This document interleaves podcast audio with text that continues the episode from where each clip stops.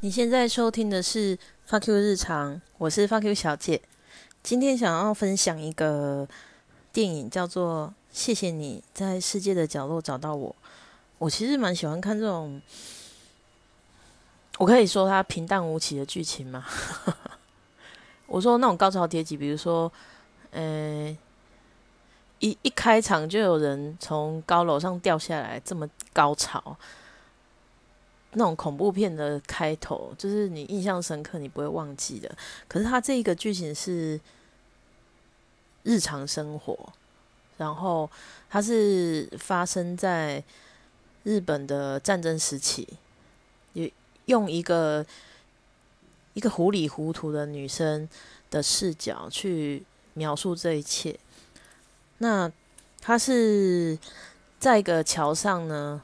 她为了老公看到她一见钟情，就来提亲。她说：“啊，那我要嫁吗？”然后她就嫁过去了，超级远的。她就是非得要坐车，然后走很久的路才会回到他们家。然后，嗯，婆婆呢就是双脚不舒服，所以其实家务事都要有媳妇来做。然后，本来呢。吴氏是她嫁过去那个地方叫吴口天吴吴氏都市的市。吴氏呢，她是好像都很淳朴啊，我觉得都就是日本很早期的那种时期。你不会说啊妈，我要去买冰棒，没有，他们就是什么都要自己做自己来。呃，高汤也是自己弄小鱼干去内脏，然后煮完以后加什么昆布。这样是高汤，就是这么什么事情都要自己用手来的。那其实这个女主角也不太会煮饭，也不太会做家事。然后她的小姑，应该说大姑，因为是算到底是，反正她的故事里面讲的是小姑，然后是嫁出去的女儿嘛。她非常有主见哦，她就是会穿的。西式洋装，因为那时候大家都是穿那个日式服装嘛，她就会穿西式洋装，然后戴帽子，跟老公去咖啡馆就是约会。但是她老公身体不好，那时候就不用当兵，而且很早就过世了，就生了一儿一女。哇，身体不好生一儿一女 啊！我在想，应该说她没有身体好到可以去当兵呐，但是没有。查到就是不能生小孩，这样吗？反正他那个那个年代就是很早，大家都都结婚啦，所以那个时期你要去怀孕啊、生小孩都是比较容易的事情。不过这个女主角她从头到尾都没有怀孕，她就是呃一个很敏感的敏感的女生，就是她离乡背景去嫁到这么远的地方，然后要改夫姓嘛，比如说她本来叫小林，呃。小，我忘，对不起，我真的忘记他的名字。比如说，他叫木村拓哉，好了，好，他，诶，他就会叫，诶，他老公主是木村拓哉，然后他叫林志玲，她嫁过去就会叫做木村志玲，她就要改名换姓。妈，我这辈子被叫了，就是这么久的林志玲，可是我现在却是木村。所以他离乡背景又改名字，他有点压力大。对于这件事压力大。其实我我因为我从来就不是会在意这些改变的人，我不太理解他的压力大。可是我会发现，其实蛮多人都这样诶，就是稍微有一点点改变呢，他们就是会需要适应很久。然后我就回想起我小学的时候，好像。换年级被换拆班换老师，我好像也是稍微会紧张，可是那个稍微大概只有两个小时吧，所以他是压力大到他开始头发掉，诶，就是有点类似围秃头的感觉。然后，但是他对于每件事情其实都蛮认真的，你叫我做什么，我就会做什么。就像父母亲说，你就嫁过去吧，他就嫁了。哎，婆婆叫她去煮饭，叫她去领补助，然后小姑叫她做东做西，说你这穿什么衣服难看死了，快去缝一件来。她就开始缝，它其实是一个非常嗯随遇而安，是好听呐。我觉得他是随波逐流，就是不太有自己的主见。但是他唯一有一件事情是，他非常喜欢画画，他喜欢用铅笔画，嗯，建筑物的素描，然后人物速写。不过人物在早期他很少画，他就是都画风景。那小时候还有一个青梅竹马，这个青梅竹马他就是不愿意画画，可是老师说你要画完才能下课嘛。他已经去捡松叶了，都已经回家开始在做功课，就是做家事了。他还在画，那没办法，他就诶开始帮他画。其实我不太这个这个故事电影里面他没有太过刻画他们两个之间的关系，但看起来是如果不是有人来提亲，应该两个人会结婚这种关系。他就开始帮他画画远远的海岸线。然后有海，然后里面有他在画他青梅竹马的背影，然后海浪呢一波一波白白的，他把它想象成小白兔，就画了很多小白兔在海上，超可爱的。然后他就缴了画以后就回家了。因为他已经嫁到嗯女主角已经嫁到吴氏了嘛，他就开始嗯。那时候就已经开始打仗了，但是武士那时候还没开始有什么警报啊，或是真的有人来空袭，他只是远远看着，哇，有那个战舰，有军舰，然后有很大的船，然后有驱逐舰，然后老公啊、公公啊都会跟他说这是什么，那个是什么。那后来呢，小姑跟婆婆家就是。离开了，the end 呐，因为公公诶，老公也死了嘛，然后他不是生一男一女吗？男生就被婆家带走了。哦，应该说他们那时候开的钟表店，因为好像为了防防火还是什么防空，整条街被要求拆掉。天哪，我没办法想象诶，假设我在这个地方住了。五十年，而且我呕心沥血把它贷款买下来好了。然后有一天他说：“哦，因为这边要拆除，所以请你另外找地方住。”唉，反正日本就是这么服从民主吧？不知道。然后呢，他就干脆就离婚了，就是跟婆家分开了。我就回到我自己的娘家就对了。然后那时候刚好回来的时候。家里开始在盖防空洞了，他就带了很多榻榻米啊、木头啊回来帮忙盖。盖完以后，嗯，就住下来了，因为他就跟婆家离开了嘛。他带了一个非常可爱的小朋友，叫做秦美。哦，天哪，我终于记得一个人的名字。那秦美呢？她很可爱，她喜欢问东问西，就是很。很有小朋友的样子，你知道有些小朋友很很早熟，就是会装作小大人，然后一副目中无人。可是秦美就真的是小孩，然后他问的问题都很天真可爱。好像就住下来了以后，呃，有一天他就是战乱嘛，所以动不动就是会有打仗的人。啊，我在说什么？反正我我觉得大家可以直接去看电影，但是我想要分享的是它里面我觉得很有趣的一些桥段。首先，当然是我还是要说，这剧情是真的是很生活化、很一般，但是你看着看着就是会热泪盈眶。但我跟你说，我说不出来我哭什么，就是很感动。你看了应该就会知道了。然后它里面的音乐其实很好听，很也是淡淡的，很像在跟你说话，说他的故事这样子。因为他其实都是说日文啊，我也听不懂，但是就是很好听，很入耳。好，有一天呢，这其中有一个桥段是他在他们家的菜园，有点像茶园这样一坡一坡有山坡的，他在菜园里面画图，然后就。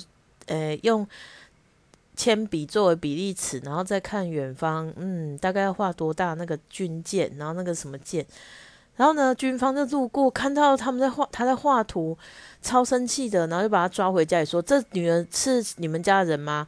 她在那里画军舰，她根本就是间谍。”然后呢，全家就傻在那边。后来她老公回来了，问完情形以后，就跟她说：“你以后只能拿这个小册子画，你还是画人物好了啦，不要再画军舰了。”然后。我以为是很严重的事情，应该说很严重。我以为全家都很害怕。后来渐渐的，大家就笑成一团，说：“天哪！”他说：“我们家媳妇是间谍，他们是不是笨蛋啊？” 哎呀，要是有一天我说六点钟回家，他们会不会以为是密语啊？就是在暗示什么？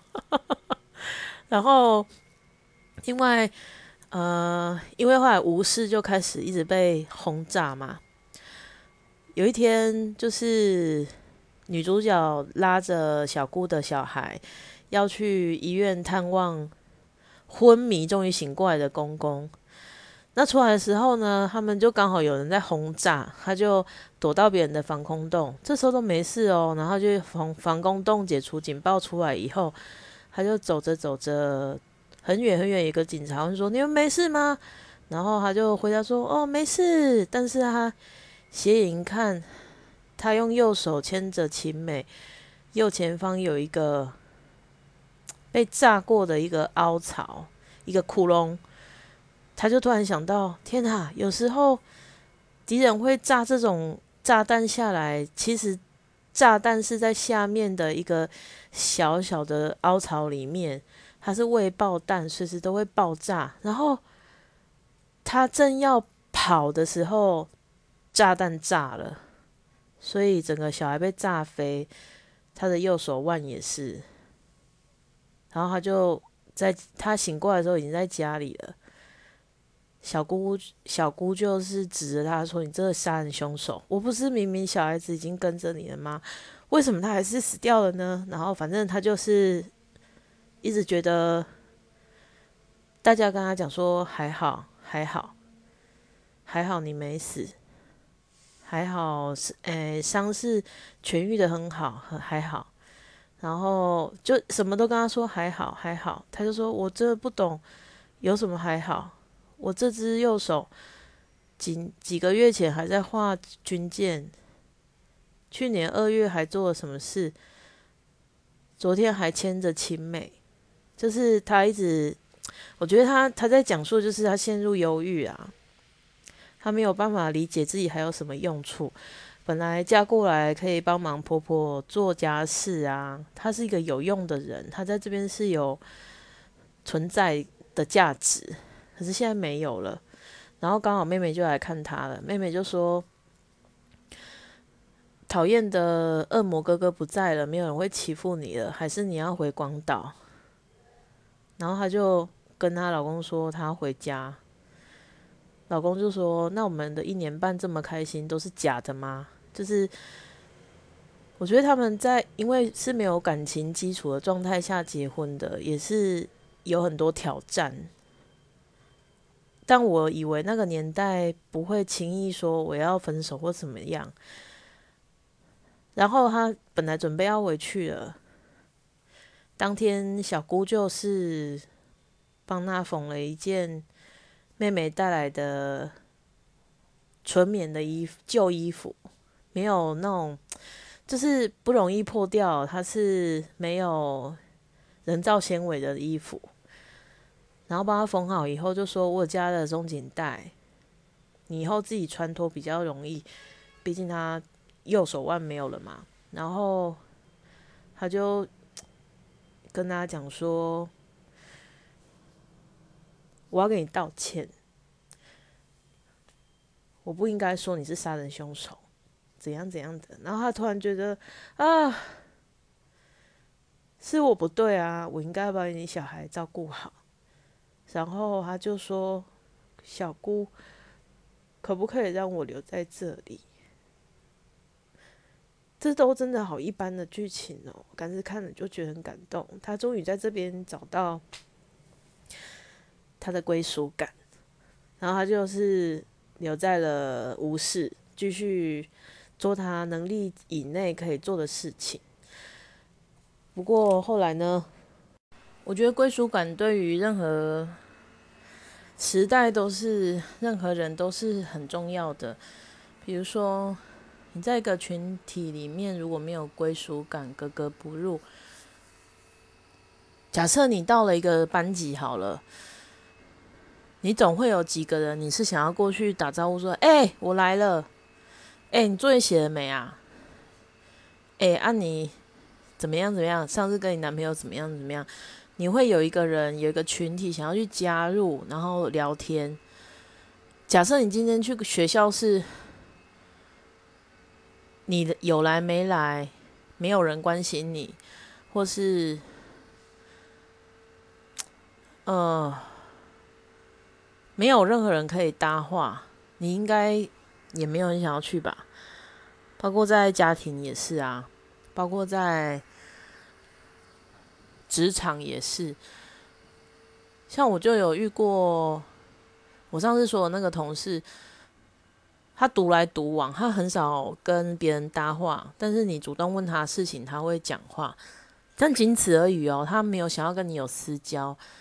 我不知道他这个算是我不在乎别人的看法，还是没也不在乎归属感这件事情。可是对我来说，归属感是很重要的。我放越多东西在公司，表示我对于这个公司是越想要待久一点，越有他就是其实就是对于公司的归属感。我认真做这件事情工作，所以我把我能工作的那个场域弄得越舒服。我就有打算做很久，所以我在我在觉得说这个故事其实是在讲，真的是在讲归属感这件事情啊。然后我之前不是说他有一个画白兔海浪的青梅竹马，有一天他就是在路上遇到他了，那时候他已经结婚嫁给她老公，他就把他带回家，然后说啊，这个是我们海军可以。上上岸，然后入狱，诶，应该说去休息的意思啊。我就不知道去哪里，所以我就想说，我来找我的青梅竹马。她老公就把她带去隔壁仓谷放谷物的仓库的二楼睡，然后叫他老婆带暖炉去找他。我实在是看不懂诶，什么意思？然后他们突然就开始。聊完天就开始要做一些不可描述的事情，然后他他那女主角就说：“啊，真是气死了，真是气死了！你来了，但是我的心已经被他夺走了。”这一段我真的是看不懂。啊，你如果心早就在青梅竹马，那你为什么要嫁给别人啊？所以我说这他真的蛮随波逐流哦，嫁出去哦，好啊，就是嗯。没什么，没有什么办法去左右自己的想法，所以那时候后来她老公就讲说：“你想要待在哪里都可以，随你自己的意思。感觉我是强迫你嫁过来，然后你又被强迫要留下来。你现在想要去哪里，我都不会阻止你。所以最后她才跟在跟小姑哭着说：可不可以让我留下来？她其实是有一个阶段性，要说。”衣服好像也不用洗了，因为他要回家了嘛。然后小姑就直给他说：“啊，你动作那么慢，医院今天一定很忙，你一定来不及上车啦。然后啊，今你应该也买不到车票了啦，车票一定都卖完了。”然后他讲讲讲完，然后就说：“衣服帮你缝好了，有加松紧带。”他才开始说：“衣服还可不可以？还是麻烦你帮我洗？”然后就。尴尬的笑了一下，然后小姑刚才说好啊，然后第二个就又讲说，诶，可不可以让我留下来？当然就说可以嘛。然后他们就感到一阵剧烈的晃动，出来就被通知广岛被丢原子弹吗？已经震到连无视都可以感觉到。反正我就真的觉得。其实我是连听到，或是看到路上有救护车的声音，然后我看到有人让就是车子停下来或靠边，让救护车先走。我光是听到或看到这件事情，我就会哭的人。我没有办法想象，我如果是生在战乱时期，会有多崩溃。但也许当时候时代的他们已经习惯于随遇而安，他们并不觉得这有什么。但我觉得，如果我生在那个时代，我应该还是会跟现在一样胖。但他说当然没东西吃，诶，还会胖吗？啊，不晓得。但我是觉得说，呃，看完电影可以体验当时候人人的生活，但是不需要亲身在里面去体验这一切，真是太棒了。好，这部电影它是动画哦，它不是真人去演的，所以画面实在是很漂亮。然后它在炸弹轰炸的时候，它是用彩色很像烟花的感觉去画的，它不是画出真正的火焰，然后嗯，或是说死尸在路边啊这种很残忍的样子，它并不是。他就是用很隐晦的方式暗示现在发生的状况，我认为是连小朋友都可以看的，不知道小朋友要几岁以上才看得懂。但是我真的非常的邀请大家来看这一部动画。